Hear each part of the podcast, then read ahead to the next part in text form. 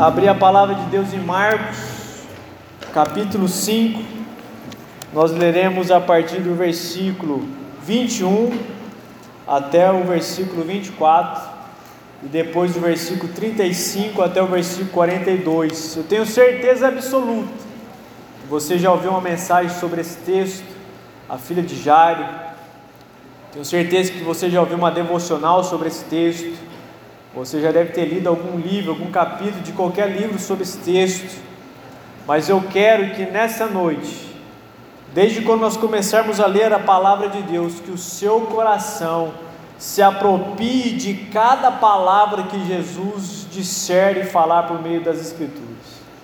Que você possa ler esse texto não apenas com os seus olhos, mas com o seu coração, porque esse texto revela que o nosso Senhor ele tem uma vida intensa uma vida de milagres constante.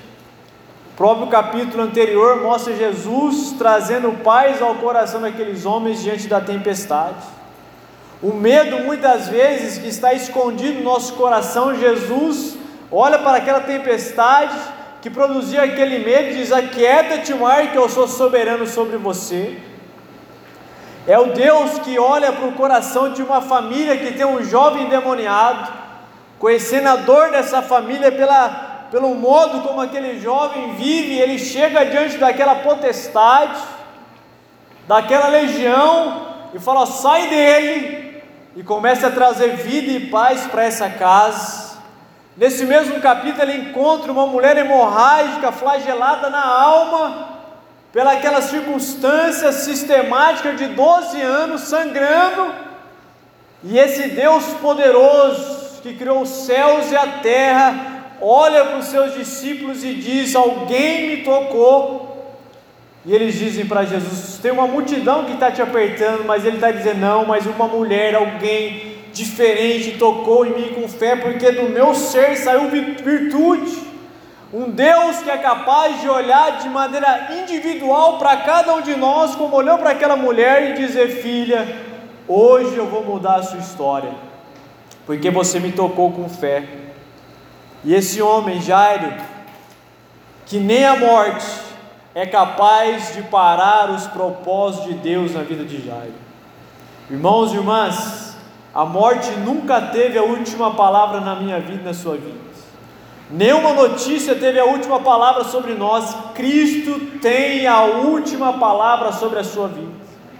É isso que esse texto quer revelar que o nosso último inimigo foi vencido porque há um Deus soberano guiando a nossa vida.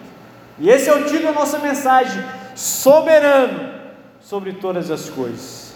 E o texto começa dizendo: leia com seu coração, tendo Jesus voltado de barco para o outro lado, reuniu-se em volta dele uma grande multidão, e ele estava junto do mar.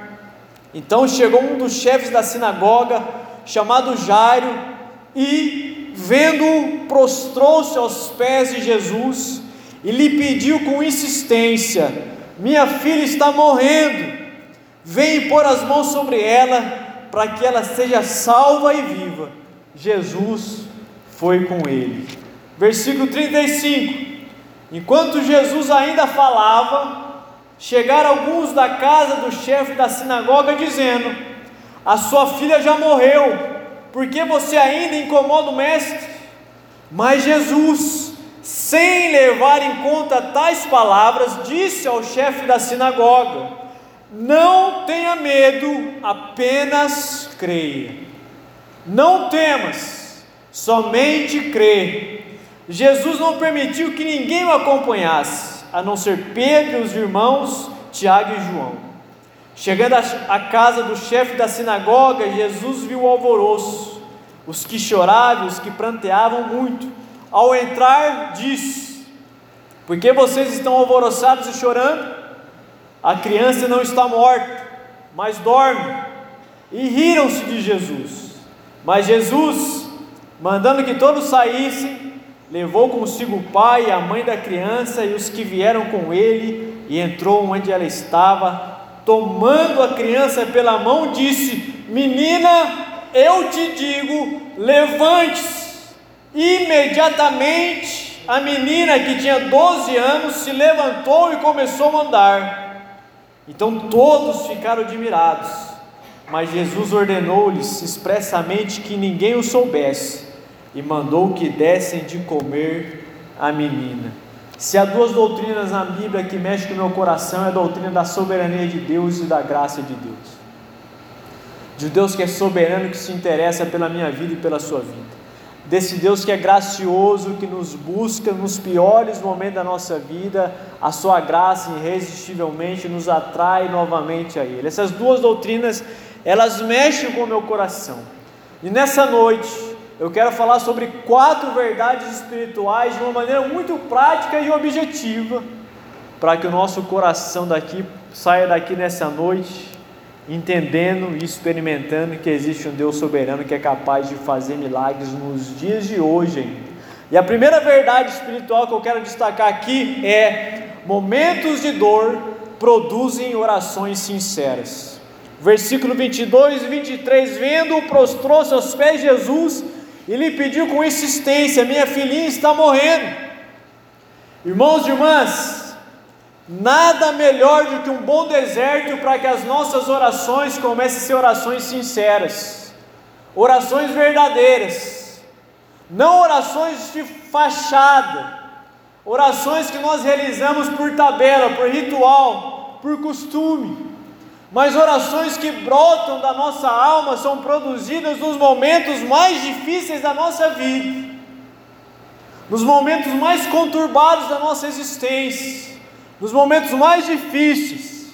Quando tudo está bom, parece que as nossas orações são raquíticas, fracas, sem força, sem vigor.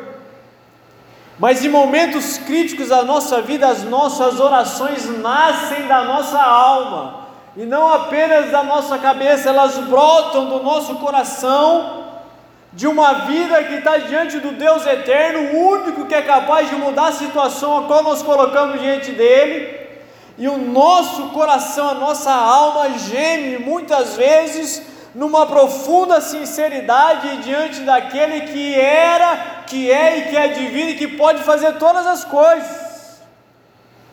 Como disse C.S. Lewis, as orações feitas no estado de aridez são aquelas que de fato agradam a Deus. As melhores orações, as orações mais sinceras que eu e você vamos produzir, é quando a nossa alma está seca, sedenta e mirrada, é quando os problemas nos assolam e o nosso coração está angustiado, dessa alma aflita brota uma oração de verdade. Porque de vez em quando, por causa da nossa natureza humana inclinada ao pecado, a gente quer dar um migué até em Deus com as nossas orações. A gente é tão migueleiro que até Deus a gente quer colocar para trás. A gente chega diante dele em oração, mas na verdade nós falamos algo que o nosso coração não deseja. Nós falamos de boca, mas o Deus eterno que conhece a palavra antes dela ser pronunciada, sabe de fato a intenção verdadeira do nosso coração. Jairo chega diante de Jesus, despido das suas posses, despido dos seus títulos acadêmicos e religiosos, como ele havia conquistado, de uma maneira legítima, mas ele chega diante de Jesus e se prostra em humilhação e faz uma oração sincera e curta. Eu sei que você pode curar minha filhinha se você colocar as mãos sobre ela ele faz uma oração sincera, a oração de uma alma que geme pelo milagre. É a oração de uma alma que olha para uma filha morta, e eu não posso nem imaginar e nem mensurar a dor do coração desse homem ao ver a sua filha adolescente morta na sua casa, ter que deixá-la e recorrer ao único que pode mudar a situação e fazer a oração mais sincera do mundo de uma única frase: Eu sei que o Senhor pode colocar a mão na cabeça da minha filha e ressuscitá-la. Orações sinceras, elas são produzidas em meio às lágrimas e às vezes nem saem muitas palavras da nossa boca. É as orações que são produzidas num gemido de dor angustiante que você tenta falar e você não consegue. As próprias lágrimas se tornam uma oração sincera diante de Deus. Irmãos e irmãs, quando o sofrimento bate a nossa porta, as nossas palavras elas perdem o sentido. Não é o muito falar diante de Deus que vai fazê-lo responder a minha oração, mas é a sinceridade, a motivação correta de colocarmos uma alma desnuda diante de Deus para que Ele possa intervir na nossa vida, como já está fazendo. Nada como um bom deserto para despertar a mim e você para uma vida de intimidade com Jesus Cristo. A única coisa que nos leva aos pés de Jesus em oração e adoração é o deserto, é as dificuldades, é os problemas. Há uma tendência natural no nosso coração que quando nós conseguimos aquilo que nós queremos, a gente perde o lugar secreto de oração e a vida de intimidade com Deus. Quantas pessoas já não conheci aqui na igreja que estava solteiro, começou a namorar e zarpou. Passou na faculdade nunca mais apareceu aqui. Aparece com 27 anos, arrebentado, cheio de ideologia. Alcança o emprego que ele quer, nunca mais pisa na igreja, porque momentos de dificuldades produzem, produzem cristãos vigorosos. Tempos bons produzem pessoas fracas muitas vezes, porque elas não valorizam a oportunidade que elas têm de buscar a Deus em momentos de alegria. Mas tempos difíceis produz cristãos que vão se tornar cheios do Espírito Santo, porque o deserto faz isso comigo e com você. A segunda verdade que eu quero destacar nesse texto é que eu e você não podemos ter uma mente cartesiana, porque o cristão ele vive pela fé. Versículo 35 e 36: A sua filha já morreu. Por que você ainda incomoda o Mestre? Mas Jesus, sem levar em conta tais palavras, disse ao chefe da sinagoga: Não tenha medo, crê somente. Irmãos e irmãs, o homem natural ele é matemático. Morreu, não tem mais o que fazer. Pegou Covid, vai morrer. É um homem matemático, é um homem natural, ele é cartesiano. Ele vê a vida pela lógica das coisas. Tem uma multidão aqui, Jesus. O que, que eles têm aí para oferecer? Dois pães e alguns peixes. Não dá para fazer isso é a mente cartesiana. Ela é matemática, ela é lógica, mas o homem, a mulher de Deus, ela vai além disso, ele vive pela fé. Ele vive além daquilo que é óbvio, daquilo que é natural. E o, o sobrenatural começa a se, se tornar natural na vida dele. Eles dizem o seguinte: olha, para de incomodar Jesus, porque a sua filha já morreu. Jesus não dá atenção àquele, àquelas palavras. Ele está dizendo: ó, ouve o que eles estão dizendo, não. Eles estão falando isso a partir da lógica humana.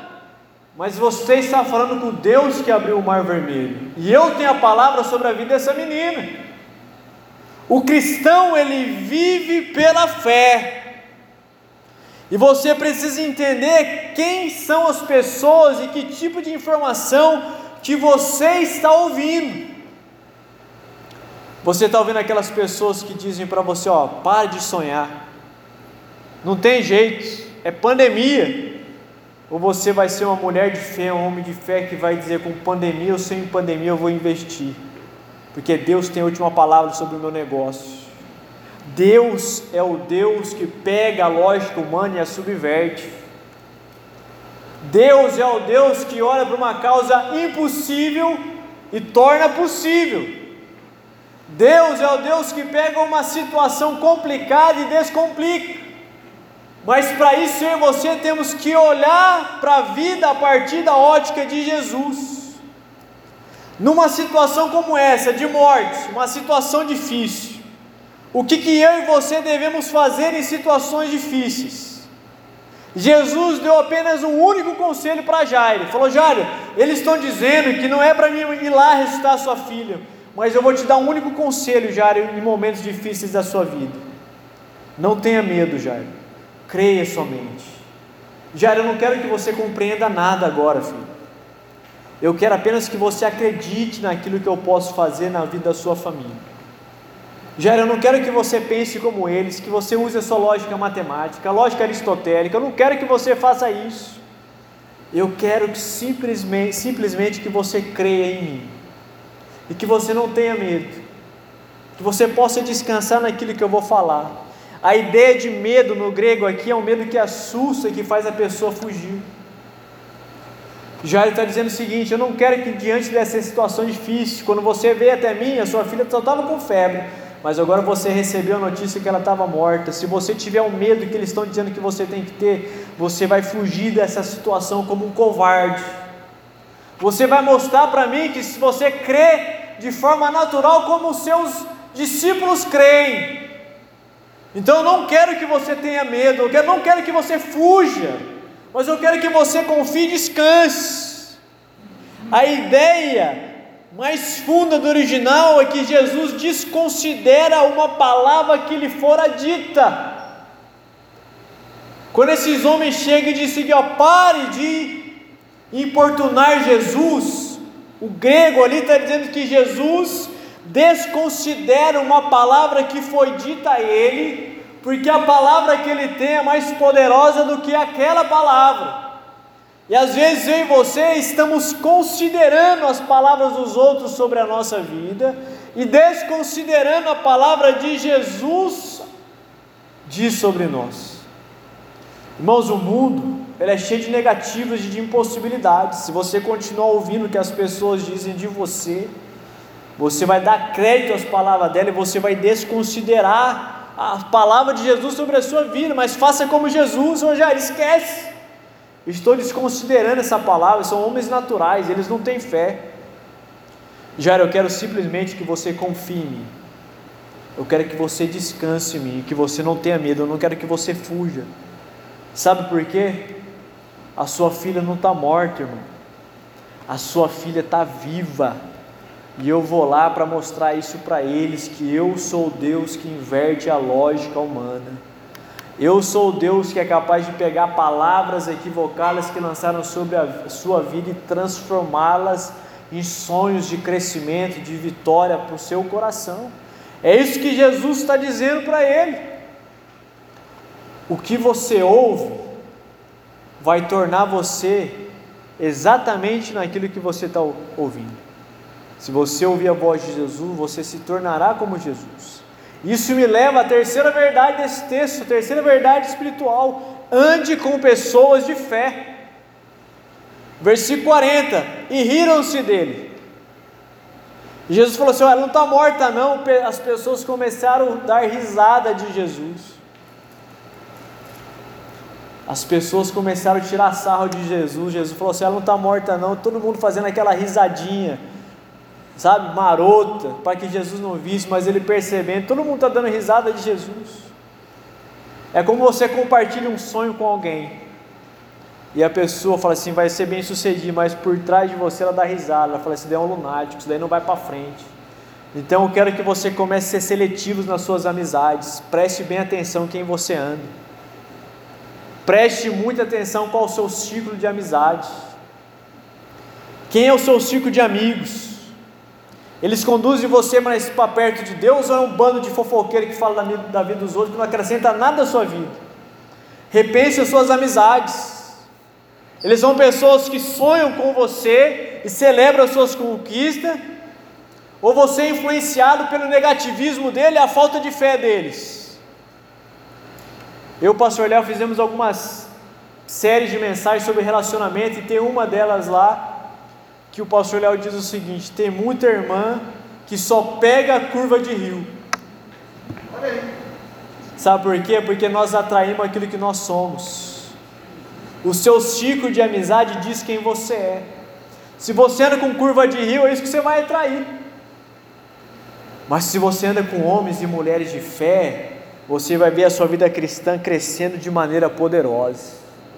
O grupo social que você frequenta pode ser um grupo falido, mas você é uma referência para eles, os influenciando com o Evangelho e sendo luz para eles, ou você é daqueles que riem, ou é daqueles que não acreditam que Deus pode usar a sua vida e fazer milagre em você. Preste atenção no seu ciclo de amizade, comece a andar com homens e mulheres de fé. Às vezes você precisa de amigos que te digam verdades nuas e cruas diretas na sua veia, estilo Tramontina. Você não precisa de amigo que dê tapinhas nas suas costas, você precisa que alguém um dia olhe para a sua cara e fale, ó, crie vergonha na sua cara. Ó, você é uma pessoa ácida, ninguém gosta de ficar perto de você por causa disso. Você precisa de amigos verdadeiros, Não amigos que vão maquiar o pecado que está no nosso coração. Jesus olhou para aquela casa e falou: Você sai daqui todo mundo. Ninguém aqui tem fé, vocês ficam zombando ainda. Entre o pai, a mãe, Pedro, Tiago e João, vocês acreditam que eu posso fazer o milagre? Jesus está reorganizando o seu ciclo social ali. Ande com pessoas de fé e você vai ser uma pessoa de fé. Ande com homens e mulheres de oração que você vai se tornar um homem ou uma mulher de oração. Antes que aquele grupinho que fala assim, ó, vamos orar às seis e meia da manhã de terça, ah, muito cedo, você não virá, e você também não vai orar, porque você se tornará como eles. Comece a pensar nas suas amizades, seu círculo de amizades, e comece a fazer que nem Jesus, falou, ó, sai todo mundo, entra só os que acreditam, os que não acreditam, fica aí fora, fica aí fora, não tem problema não mas comece a andar com gente que crê que Deus pode usar a sua vida. Gente que constrói vida no seu coração, gente que constrói sonho no seu coração, gente que celebra os seus projetos, que celebra as suas vitórias, gente que celebra quando você está namorando e entende que naquele momento você vai estar tá mais, com mais tempo com a sua namorada do que com o seu grupo social, em vez de ele reclamar que perdeu você, ele vai celebrar por isso. Ande com gente que vai animar o seu coração. Jesus também tinha o seu círculo social. Ele tinha. Ele tinha os chegados dele, os brothers, ele tinha 12. Ele andava com 12, ele andava com todo mundo. Ele escolheu 12 para andar. Esses 12 ele sentava na mesa com eles. Jesus ele tinha o seu grupo seleto. Não andava com todo mundo. Falou, eu tenho 12, esses 12 eu sento na mesa, vocês são mais chegados. E vou falar para você, dentre esses 12 tem mais três aqui que eu gosto mais. Porque desses 12 aqui, eu sei que um aqui é um desleal e um, e um Judas, um traidor. Tem outro aqui que não acredita em muito no que eu estou fazendo, que é o Tomé. Mas tem três aqui que acreditam no que eu estou fazendo e que esses três ainda desenvolvam uma intimidade maior. Ele sentava com 12 e caminhava com três. Pedro, Tiago e João, o monte da transfiguração. Esses três estavam com Jesus. Que ele estava ali pensando no seu grupo social. Jesus tinha uma multidão que andava em torno dele, uma multidão interesseira que queria milagres. Imagina aqueles homens lá, tudo petista. Fala, onde que ele vai fazer pão aqui com mortadela? Então vamos lá agora. Está interessado em comida, encher a barriga. Eu fiquei sabendo que daqui, ó, vai ter pães e peixes sendo multiplicado ali. Vamos lá.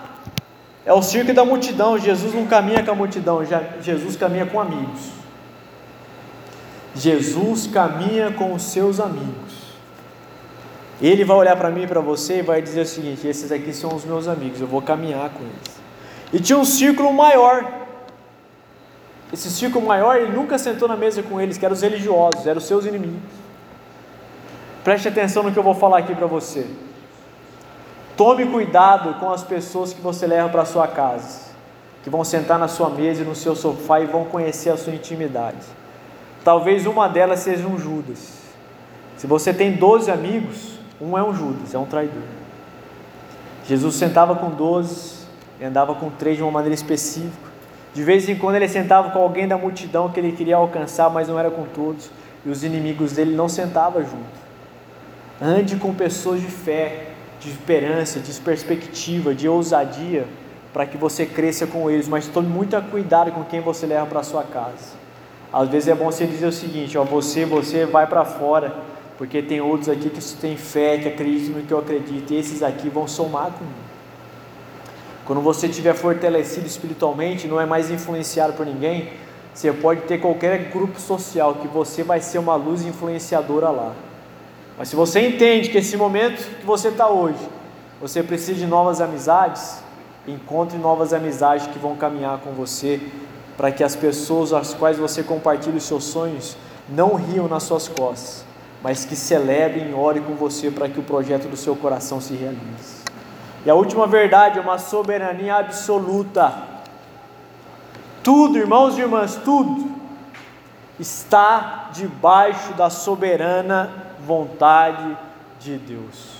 Versículo 41, 42, menino, eu te digo a você: levante-se Imediatamente a menina que tinha 12 anos se levantou e começou a andar. Nada nessa vida é maior que o poder de Jesus Cristo. Não existe nenhuma oração que você está colocando diante de Jesus hoje que Ele não possa intervir de maneira milagrosa na sua vida, nada. Jesus é mais poderoso que todas as lutas e batalhas que eu e você estamos enfrentando. Irmãos e irmãs, Jesus controla a natureza. Naquele barco, dormindo, os discípulos com medo, ele levanta a corda e diz: Aquieta-te, mar, porque eu sou o Criador da natureza, fique quieto, trazendo paz ao coração daqueles homens. Jesus é o Deus poderoso encarnado que cura as enfermidades de todas as pessoas que passou por Ele com um toque ou uma única palavra, porque Ele é soberano, amenizando o sofrimento daquele coração.